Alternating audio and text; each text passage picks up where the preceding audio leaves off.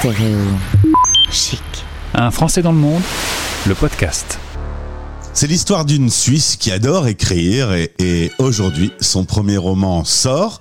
Elle vit à Hong Kong depuis quelques années. On accueille Karine sur notre antenne. Bonjour Karine. Bonjour. Merci d'être avec nous sur Stéréo Chic. Tu es originaire de Montreuil que l'on connaît pour son fameux festival de jazz. Tu y as participé? Alors, j'y ai participé euh, chaque été en, en m'y promenant, en allant écouter des concerts, mais non, je, je ne suis pas musicienne. donc. Ah oui, non, mais je voulais bien dire en, en spectatrice. Hein. Ah oui, évidemment. Alors là, ouais.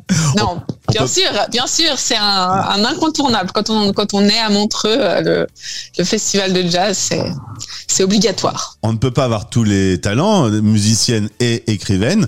En l'occurrence, toi, tu as choisi l'écriture.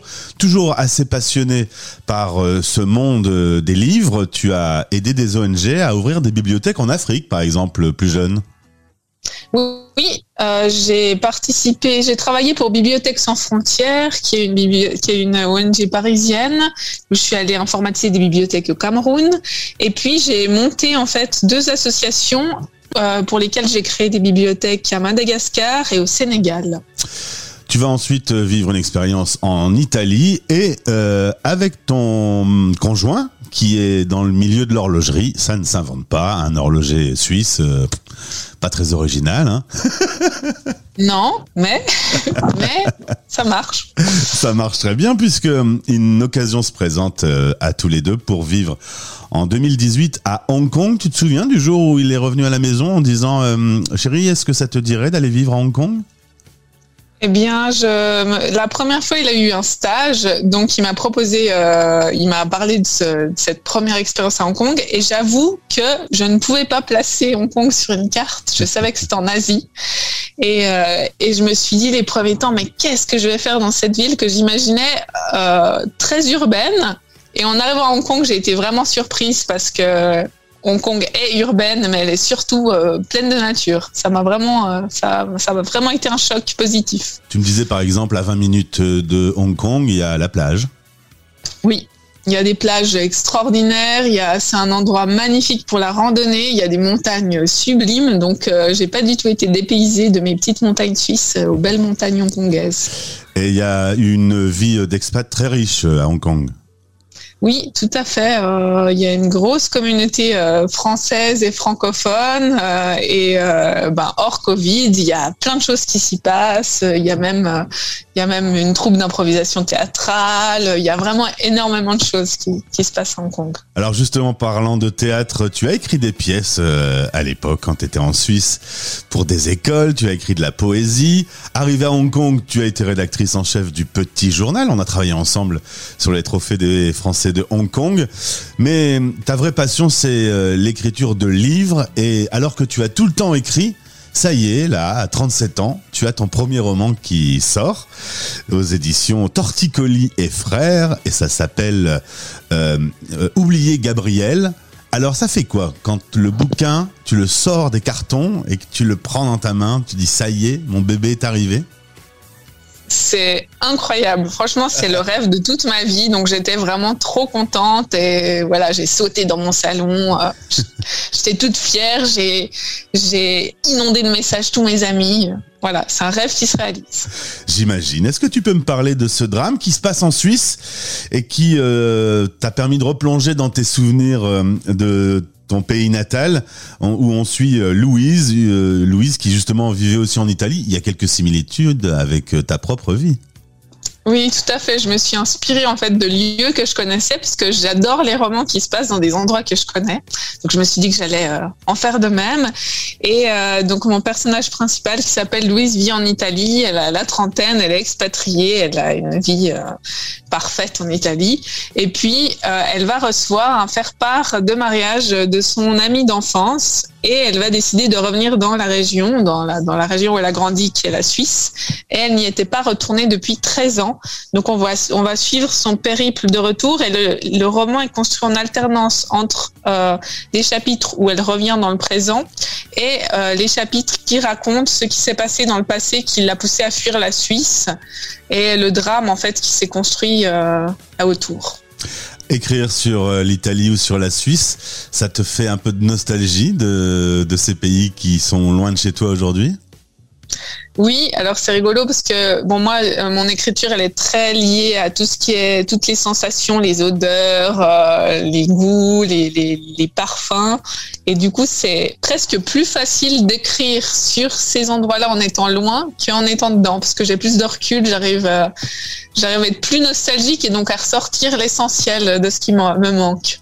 Karine, ce livre parle d'une histoire d'amitié, une histoire d'amour, des temps qui changent dans la société suisse, notamment, tu le disais euh, dans le livre, euh, c'est euh, ce qui s'est passé après le 11 septembre. Clairement, le monde est en train de prendre un certain nombre de virages. Il y a eu le 11 septembre. Aujourd'hui, on vit une guerre entre la Russie et, et l'Ukraine. Tu es toi-même dans une ville où il y a un certain nombre de tensions politiques également depuis quelques années. C'est inspirant pour un écrivain ou c'est stressant pour un citoyen? Euh, je pense que tous les éléments sont bons à prendre pour s'en inspirer. Après, en tant qu'individu, euh, ça peut évidemment être, euh, être plus ou moins stressant, mais ben, chaque, chaque événement lié, lié à l'humain est inspirant pour un, pour un auteur, évidemment. Alors il y aura une autre source d'inspiration et tu en sais quelque chose, c'est euh, la crise sanitaire. Euh, Hong Kong est, regardé de toute la planète en ce moment parce que ben Omicron a changé complètement le paysage de la ville avec un certain nombre de règles hyper contraignantes. Vous arrivez à vous en sortir un petit peu, ça s'améliore euh, commence à faire évoluer un peu les règles.